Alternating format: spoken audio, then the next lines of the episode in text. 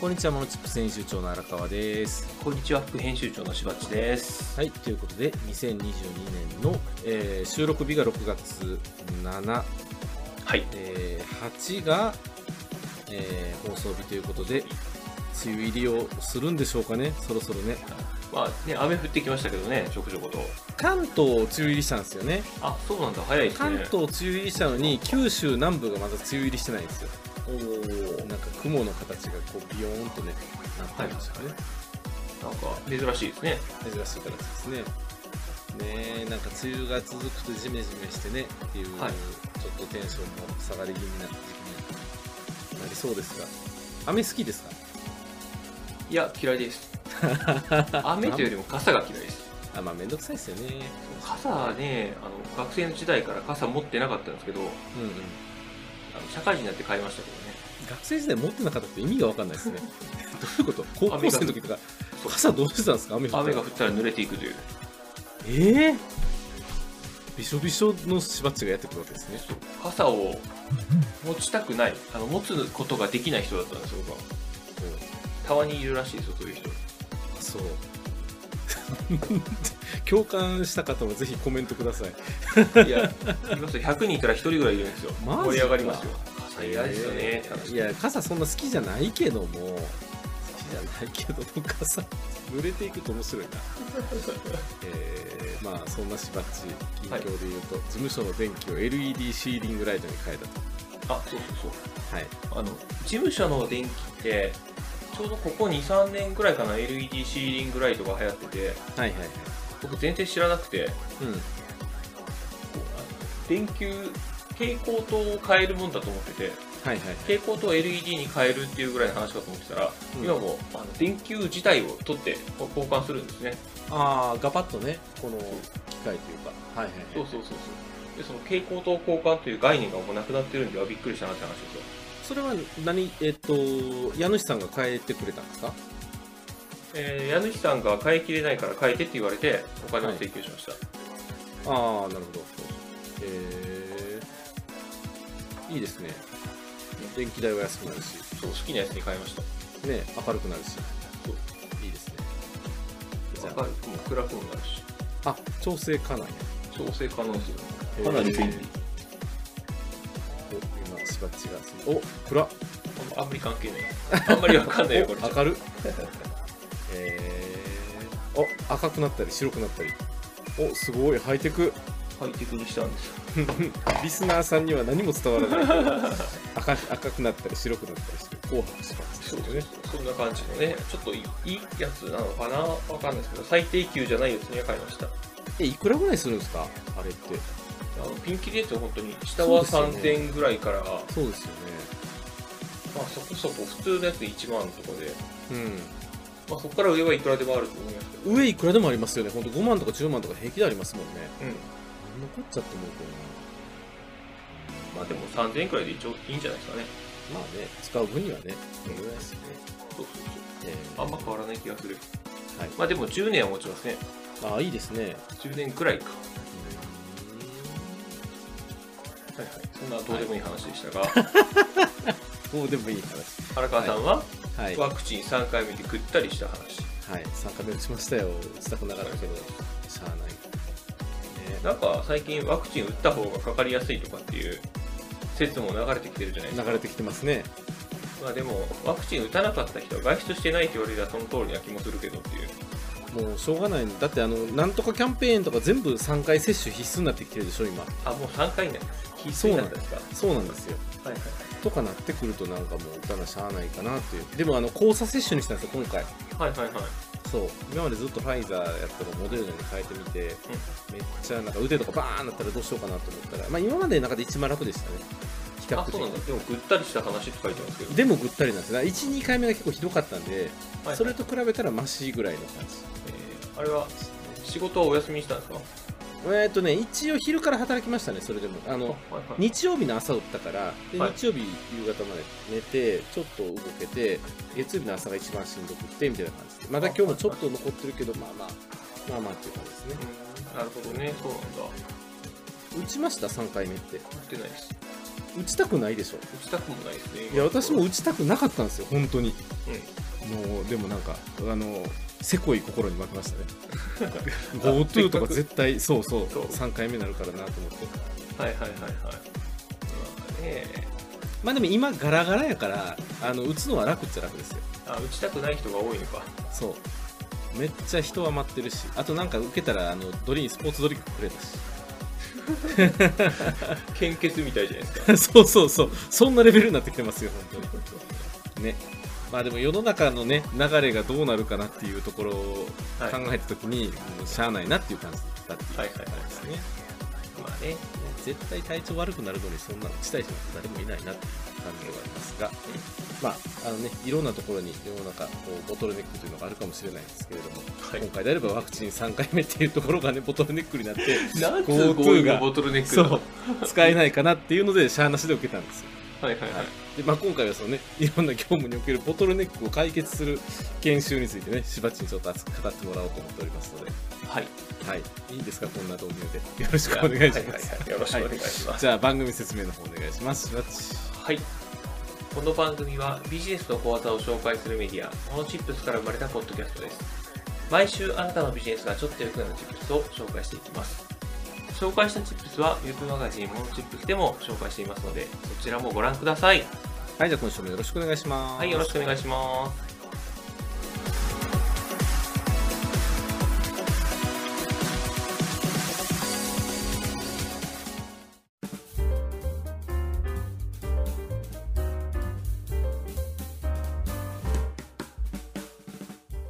はいということで今週のしばっちのテーマ TOC とは何かそしてその考え方と実践の方法のチップスということではい。なかなか TOC 行々しいタイトル ですが、東京おお土産協会ひどい、ひどいボケ ですが、 TOC やしね協会じゃないわはい、なんかセオ TOC ねははいい、はいはいどうぞどうぞあセオリー・オブ・コンストレインツ、はい制約条件の理論を略して TOC ですね。はいはい。で、TOC がどうしたんですかうー TOC ってあの、はい MG とかねこのモノチップステーションでも何回か紹介させてもらってますけれども、はい。 MG やった人が大体セットで TOCTOC っていう方が多い印象そうですね。ですねはい。なので、まあ、何も知らない方に聞いていただくと、まあ、研修の一環みたいな感じで捉えちゃっていいんですかねそもそも TOC って何なんですかああ、まあ、研修、TOC 研修という研修がありますね、世の中には。はい。で、その TOC が何か、あの、制約条件の理論が何かというと、はい。こうイスラエルのゴールドラットさんっていうすごい博士が考え出した、おーはい、えー考え出したセオリーで考え方で、はい。うん、まあ、いろんな、えーことがあるんですけど、はい。どうやったら、えーキャッシュがいっぱい持った状態になるかうん。ですね。そこですね。お金が増えて社員や関係者をどうやったら豊かにするかという理論です。はいはいはいはい。はいで、えっ、とね、ちょっと前に2000年ぐらいかなザ・ゴールっていう小説がザ・ゴ一ール瞬流行っね。たんですけど、はいはいはいはい。覚えてますか覚えてますよ。あるんちゃうかな、そこに。あると思う。あ、そうなんだ。はい。読んでないけど。読めないんですよね。こんな暑いんで。そう、すんごい、こんな暑いんだよ、本当に。であれの漫画版もあって、漫画版もうちにあるんですけど、両方。はい。はい。はいはいはい。で、それで、その入り口を立つというか、うん。あ、こんな理論なんだっていうのを大体分かって、それを実践してみると結構うまくいくという。そんな話なんですけどねうーん。はいはいはいで、名言がね、いくつかあるんですよ、このはい。はい。 TOC には。はい。その名言をちょっと紹介していきたいなと思ってるんですけど、うんうんうん仕事の速度は待ち時間で決まる。おー、なるほど。なるほど。うん。そうなんですよ。待ち時間を減らそうというのかな。街ね街だから進まないとかありますね確かにねああるあるでううんで、ま、なぜ待つのかっていうのがね、考えなきゃいけないところなんですけどね、これはうん。うんうんうんはいはで、い次に、あの、余裕は最後に持つ。はい最後っていうのがお客さんの手前っていう意味ですね。はあはあはあはあはえっと、製品を作る過程がいくつかあるんですけど、うんうんその中の一番最後の工程に余裕を持たせるのが一番いいよという話うでーす。んはい。はいで大きな山は小さく崩す。はい大きな問題を一気に解決するのは無理なので、小さいところからやっていきましょうという話ですね。因数分解ですね大事ですね、これねうんで三方よしの経営。うんでも三方よしの経営ってゴールドラットさん言ったのかなっていう気がしますけど、うん、うん、近江商品の経営理念なんで、ゴールドラットさんは近江出身なんですかねイスラエルです。 イスラエル。イスラエル出身で近江育ちかもしれませんよ、うん、えー、まあまあ三歩ですねはいはい。で、あの、選択と集中って言うじゃないですか、よく。はい、選択が先で集中は後だと。おおなるほどねなるほどな先るほにど集中するんじゃないよ。先にせ選択、いらないものを廃棄しましょうっていう。ああそれはでも確かに大事やなこの優先順位はい。なんか選ぶの失敗していらんとこに集中してしまってっていうこと結構ありますもんねありますね。あるあるうんそうなんですよ。はいで、色による見える化だけではダメ、ルールと行動と評価が必要という。ほうどういうことですかこれえっとね、TOC やっていくと、はいこう進行みたいに赤、青、赤、青、黄色で、はいこう見える化しようっていう考え方になってくるんですけど、はあ、はあはあはあ、問題なく動いてれば青。うんちょっと問題だけど、まあ現場でなんとか解決できるようが黄色。はいはいはい現場で解決できないから介入してくれが赤なんですよ。なるほどはい。それぞれ青の時は何をする、黄色の時は何をする、赤の時は何をするというルールと行動と評価が必要という意味です。うんうんうんそうそれを、えーどんなルールにしていくかとかいうのを考えていくような研修ですね。これは。それがその見える化でその色をつけたらそこに行きゃいいからそれでいいじゃんっていう話だけどそれだけじゃさらにダメっていうことなんですねそうですルーそルうでとす。行動と評価が必要へえはい、他にも何をやってもダメならば環境整備に徹する。ああはあはあはあはあはあなるほどね、そう、いろんなことあるけど、結局はね、こう掃除したらうまくいくよとか、 綺麗じゃないところが問題だとかいう話かもしれないという。なるほどなるほど何をやってもダメなら一回環境整備しようねなるほどね、はいうんうんうん、他にもあの設備は7割で回せああフル回転じゃダメとそうですはあはあはあはあはあなぜフル回転じゃダメなのかとかっていうのをね話を考えていくことになるんですけど、うんまあ、これはえ僕らでもそうなんですようん事業ってフル回転してた方が儲かりそうなイメージがあるけどありますねはいただ儲からない仕事を切って特急できた儲かる仕事にいつでも対応できる状況を作っとく方が儲かるんじゃないかっていう考え方ですねこれは、なるほど、うんはいうんうんうんまあ、説明7割で回すはそういう意味ですパソコンとかのスペックとかでも言いますもんね欲しいものの1.3倍ぐらいのスペック持っとかないと、やっぱなんかいざという時ちょっとカクつくとかねあったりしそうまですすよね。うんもうだから、要はからんから普通に売ってる中で一番いいの買っとけって話になります ね、バンドは。ちょっとものすごい高スペックの特注品とかまでいらないけど。うん確かにねそこまでいらんやろぐらいのやつ持ってた方が幸せになれることは結構多いですね長く使えますよね。そうですね結局はお金もかからないという、そんな気がする。はいはい。で、TOC はキャッシュフロはいー。TOC やっていくとね、お金が増えるんですよ。はいはいはい在庫が減ってお金が増える。はいということで、社員や関係者の豊かさと笑顔が正解につながると。おーなるほどだからキャッシュイズキングの考え方ですねはい。うーんなで、るほ儲かった、まあ、経営者儲かるんですね。は TOC い理論を勉強して実践するときっと。どうんうんまあ、儲かった人も多いと。はいただその後、どう振る舞うかで未来の成果が決まっていくよっていう話もあります。なるほどはい。儲かったから、社長の保険に入るとか、はいそんなんじゃなくて、ちゃんと従業員に還元しなさいねっていう。儲かったから夜遊びするんじゃなく てということですそうねですね。ちゃんと社員やみん家なのために族に還元しましょうとなるほどうーんなでるちほょっどと、これまで、あの、いろんな話をしてきましたけど、はい気になるところってありますかえーそもそも論としてこのワードは何研修中に教えてもらえる感じなんですか流れで言うとキーワード的な感じですかね。うんうんうんうんあの、TOC のあの、我々がやっている TOC 研修というのは、はい。このゴールドラット博士が考えた制約条件の理論を、はい。こう MG の用語とか考え方をミックスさせてうん、うん、作られた研修です。うん、うん。うーん。だから MG をやったことがない人は TOC から入ってもちょっと効果は薄いかなっていう。ああ、なるほどね。だから MG の考え方がある程度分かった上でやる方が面白いと。そうです、そうです。その MG の考え方っていうのも、あの、まず用語ですよね。M がなんだ、Q がなんだとかいう、あ、そういうのはそのまま使うんですか使います。へえ。へえ。特に説明もなく使うことになるので、なるほど、なるほそこど。が定着してない人はちょっとしんどいかなっていう感じはありますね。なるほどね。えー、で、MG みたいになんか自分の会社があって、それをゲームで育てていくみたいなイメージ。えっ、と、そういうものではなくて、はい。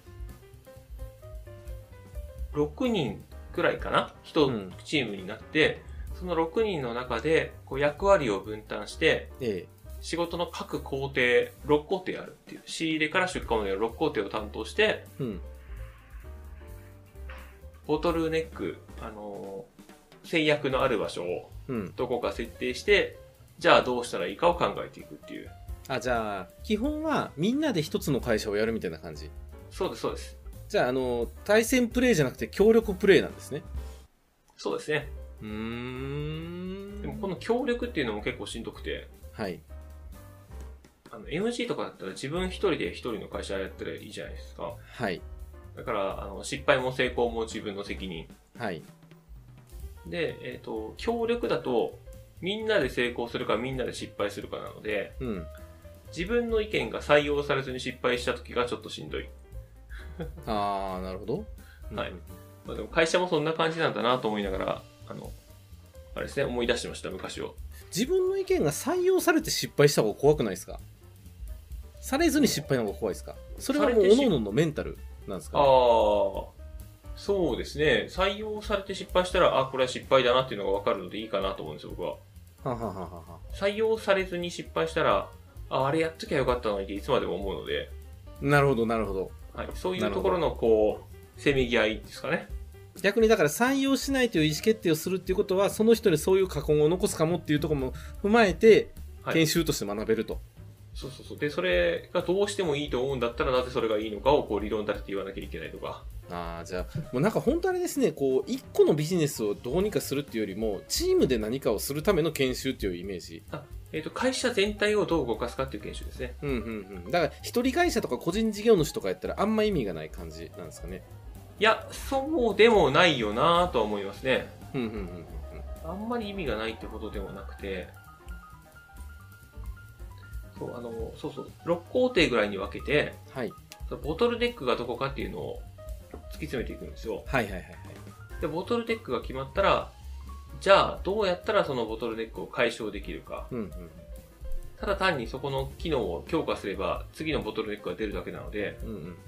そういうわけじゃなくて、どうやっていったらいい、どうやったらいいかというのを、えー考えていく、勉強していくっていう話なんですね。うんうんうんうん。で、そこの、えー大事な言葉が2つあって、はい。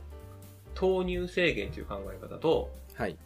ドラムバッファロープっていう考え方があるんですけど、ほ投入制限はもうそのものですね。えっ、と、う。仕事をそこに入れないっていうこと。そうそうそう、入れるものを減らすってことですはあね。はあはあはあこれ意外ちょっ入りすとぎ、です意外と強力です、これは。うーん。多分思った以上に効果が上がるのでびっくりするっていううんうんことになるかなと思います。うんうん。まあ、個人事業主僕らで言ったら、ちょっと単価が低い仕事を、もう今は無理ですと言って受けないとか、なるほどね。そういうことにつながりますね。うんうんで、ドラムバッファロープっていうのが、うん。うんえっと、ボトルネックと投入を合わせるっていう考え方なんですけど、うんうんうん。ボトルネックのせいで回らないんだから、ボトルネック以上に投入してしまうと、たくさん間に入ってしまう。在庫が増えていくよねっていう考え方ですね。まあそうですよね。うんはい。。ただね、そうなりがちです。うーほとんどの人、ほとんどの会社っていうのは。あでも実際会社でもそうですよねこう辞めた方がいいのにっていう仕事でも売り上げ減るのが嫌って言って全然利益ないのに続けてるっていうパターンは結構ありますよねそうそうそうそう、そこを思い切ってやめた方がいいっていう判断がしやすくなるかなと思いますね。なるほどこ。の研修受けて考えたら。なるほどね。そうそう。で、まあなあ、あの、細かい話は、まあ、受けてみたらっていうようなことではあったりするんですけど、うんうんえっ、と、概要だけいくと、まあ MG みたいにゲーム5回やります。はい。で、それぞれちょっとずつ条件が変わっていくので、はいはいはい。一番最初は無制限、何も制限つけずにやったらどんなことになるか、うんうんすごい在庫の山を抱える、儲からないという状態になります。うん。うんうんそこから少しずつ制限をつけていって、あ、ここやったら、あのー G が残るんだ、利益が残るんだっていうのを分かっていく。うん。うんうんで、それを、そのゲームを体験して分かったら、実際の自分の業務に当てはめて、うん。うん。業務フローを作って、どこがボトルネックか考えて、じゃあどういう対策取ったらいい ?TOC 的に考えるとっていうようなところまでやるっていう、っへえ。ていう話ですね。そうそう。なるほどね。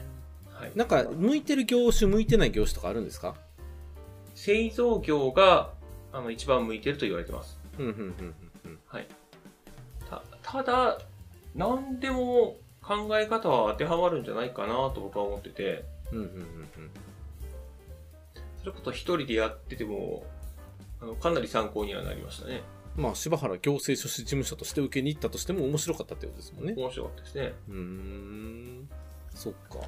で、他の、あのー世世の中に溢れる他の業種の人たちにも、TOC 当てはめたらどうなるかなって考えるようになります。うーん。なるほどね。まあ、あのーちょっと興味が湧いたなっていう人は、これは、えー研修を受けるっていう形になると思うんですけど、はい。どどうやって受けれるんですかまずあの、ザ・ゴール読んでもいいと思います。あ、ザ・ゴールの本を読むとこね。はい。あの、はいはい本と漫、小説と漫画本とあるので、うんうん、 1と2とあるんで、なるほど。まあ、まずは1を読んでみたらどうかなと思いますね。はい。でそれでもうちょっと勉強したくなったら研修を受けるというのもありかなと思いますね。はいはいはいはい。はい。えーそんなに安くないけど、その投資した分返ってくるんじゃないかなと思いますね。なるほど。え、TOC 研修大阪とかで検索したら出てくるはず。あ、出ます、出ます、出ます。なるほど。そう。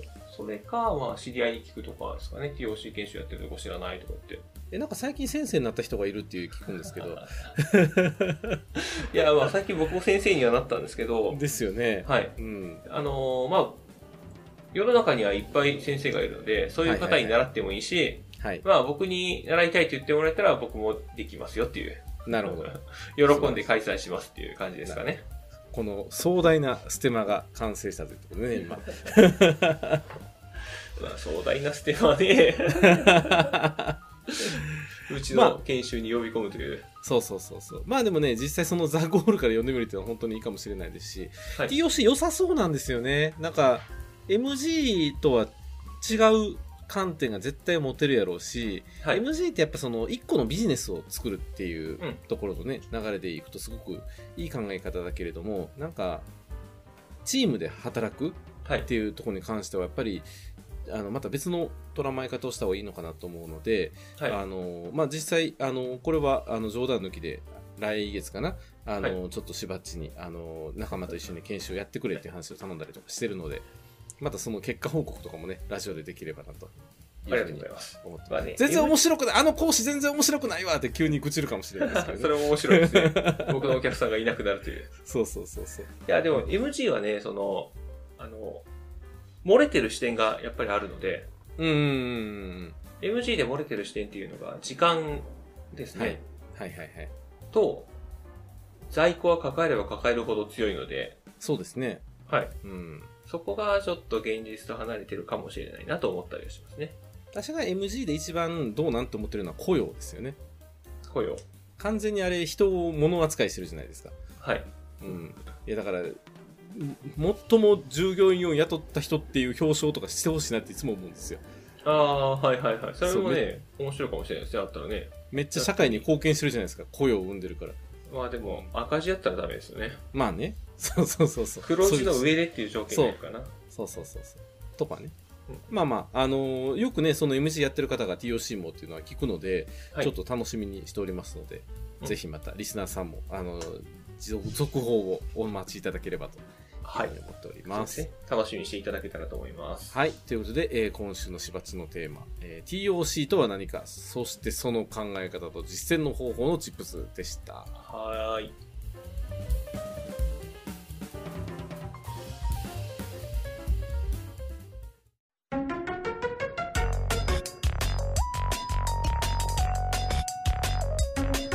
はい。ということで、今週の荒川のテーマ、iPhone のショートカットについてのチップス。ということで、おー知ってますかショートカット。知らないです。あ、でも大体わかるかな。はい。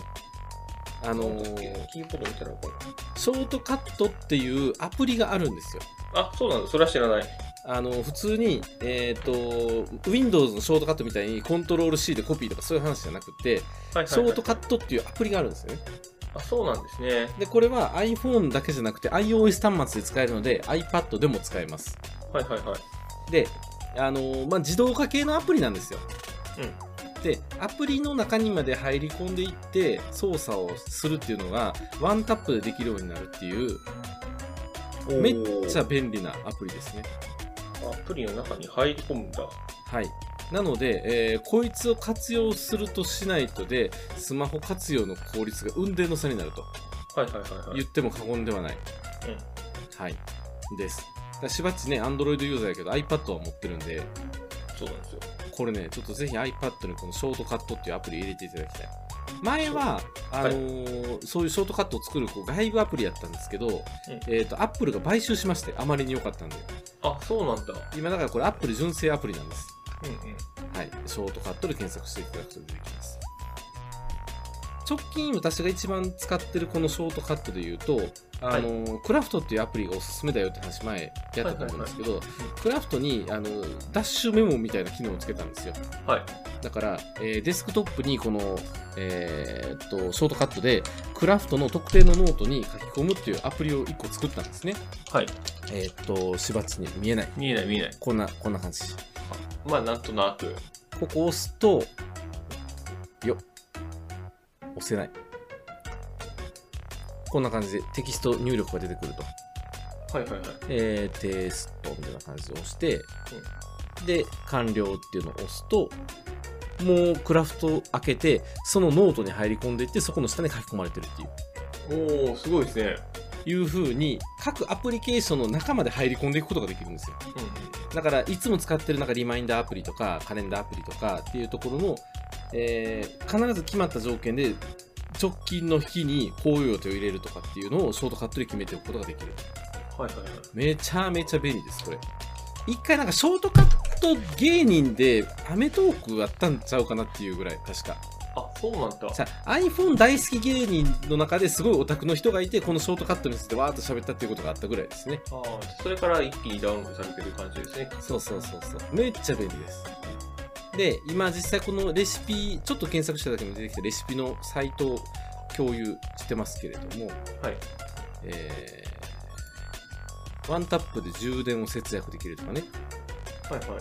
声でメモができるとか、瞬時にカレンダーに予定を追加できるとか、近くのカフェと経路を教えてくれる人とかね、すごいですね。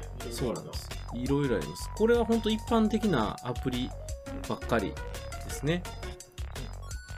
で、すごいのが、このトレロっていうのはボタンを押したら動く以外にトリガー設定もできるんで、はいはい。あの、毎時何々をするとかうん、あとその自分がこの場所を訪れたらこれをするとか、はい GPS と連動して動かすとかっていうこともできるんですよ。はいはいはい。だから下手したらそのあの RPA とかよりもよっぽど自動化のオプション率が高いというか、うんスマホでできることやったらかなりの自動化ができるなっていうのがあるのではい。とってもおすすめです、えー、すごいね。いろいろありますね。はい、例えばしばっち iPad で今一番使ってるアプリって何ですか 一番使ってるアプリなんだろうなでも、ズームマズオムかそうか ?LINE、メッセンジャー、Gmail。うーん Gmail とかありかもしれないですよね特定の誰々にメールするとかなんかメールをメモ代わりに使ってる人やったら、い Gmail で特定のメールアドレスに常にメールを送り続けるようなうんあのショートカットを作るとかそんなこともできたりとかはいはいはいはい。します。で意外とこうスマホ完結とか iPad 完結できるような仕事を考えて、はいそれをショートカットで実装しちゃうっていうのはめっちゃ自動化っていう意味では便利じゃないかなっていう感じですね。そうですね。自動化便利だな。はいショートカットただまあネックは iOS の中でしか完結しないということなんで、はい Mac だったらこれと似たようなやつでオートメーターっていうソフトがあったりするので、それで動かしたりとかするという感じではありますね。あ Windows と Android じゃ使えないよって話ですね。そうですね。まあ Windows はね、パワーオートメイトデスクトップが無料で使えるし、Android のショートカットってあんなんかありそうですけどね。ありそうやけどあんまり意味、なんか挙動が安定するイメージがないかそうら。ですね。あんまり聞かない。うん、そんなに、うん、聞かないですね、確かにね。 iPhone って Android と比べてそういう意味で融通も聞きにくいし、うんあの動作も動作は安定はしているが、うえーね、メニューの構造とかちょっともったりとかしてるし、はいどうなんていうところあるんですけどそういうのをすごく補完するっていう意味ではんショートカットはすごくおすすめかなと思います。はい。はい。はい、のでぜひそうですね。使ってみてくだ さい。はい。あこれ使えそうかなとかありますかなんかイメージ。あの、サイトね、見てたんですよ。教えてもらったやつを。はい、なんか使えるかなまあ、今帰るよとかですかまあなるほどね。メ今ッセ帰ージ、るね。今帰るよメッセージにするとか。はいはいはいはい。今帰るもだからその職場から離れたらみたいな感じなのかな。そんなのいるかな。だから自分が一番メインで使ってるアプリの使い方を良くするっていう考え方で見ていく方がいいかもしれないですけどね。はいはいはうん。い。っていう感じかなと。現在の、現在地の天気をワンタップでしとくとかもいいかもしれないですね。ああ、そうですね。はい。っていう感じです。はい。ありがとうございます。 iPhone ユーザーじゃない人にこれを説明してもなんと響かないことっていう話ですよね。そっか、iPhone しかダメなのか。あめんどくさいな。まあ、 iPad か iPad なら使える。うん、いや iPad は使える。微妙に使い道が違うんですよね。スマホと。まそうそうタそう。ブレスットマホであったらめっちゃ便利やのにっていうこと多いですよ、やっぱり。ううんんそうですね。はい。っていう感じでした。は。はいい。あといりがとうこうごとざいでま、す。今週のあらかのテーマ、えー iPhone のショートカットについてのチップスでした。ははーい。い。